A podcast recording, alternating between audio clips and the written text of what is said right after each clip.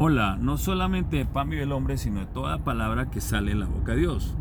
Hoy te voy a contar dos historias que eh, me, ayudaron mucho esta mañana. Una es de un padre que tenía un hijo y su hijo eh, le hacía preguntas, pero este padre no le respondía.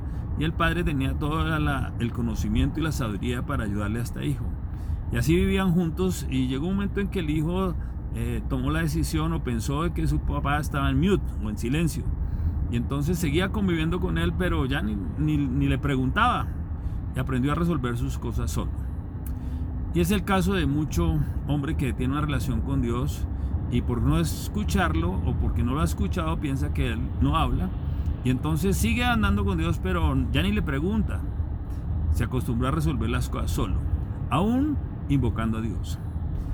Realmente eh, una de las cosas que más me impresionó acerca de este tema fue que yo una vez tomé una Biblia y empecé a subrayar y, la, donde dice y Dios dijo y Dios habló. Me quedé impresionado porque eh, quedó toda rayada esa palabra. O sea, me di cuenta que Dios sí habla. Entonces, eh, tal vez el problema estaba en mí, porque el caso que narré anterior pudo haber sido mi propio caso. Entonces empecé a escucharlo, pero me di cuenta que eh, yo tenía que creer primero que él hablaba y segundo tenía que quitar todo el, entretenimiento que hay en mi mente, las preocupaciones, todo lo demás cuando entraba en oración con él. Y empecé esa disciplina y empecé a escuchar su voz. quiero decirte que esta mañana yo empecé a, a preguntarle algo específico a Dios que me hablara, pero no lo escuchaba. Y me di cuenta que era que tenía preocupaciones, que tenía ansiedad. me acordé de que yo tenía que eh, realmente estar concentrado en ese momento con Él. Y Él me daría una respuesta. Y efectivamente lo, lo, hice así.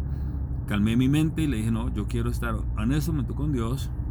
Le pedí que me hablara y me llevó a una parte de las escrituras donde habla acerca de David.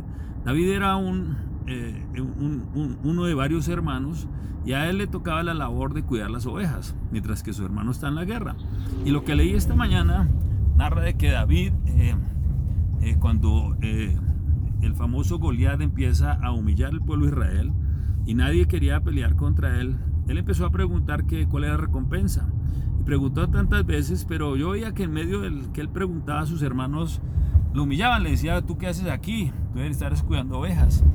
Y hasta que, pero David seguía preguntando, no le importaba, digámoslo, las humillaciones, hasta que llegó a rey Saúl, le contó y le dijo, no, pero tú no eres guerrero tampoco. O sea, eh, pero él, él contó algo que dijo, pero es que yo cuando cuido las ovejas he matado osos, he matado tigres y los he cogido la mandíbula, los he quitado la presa y los he matado. Entonces yo sí puedo luchar.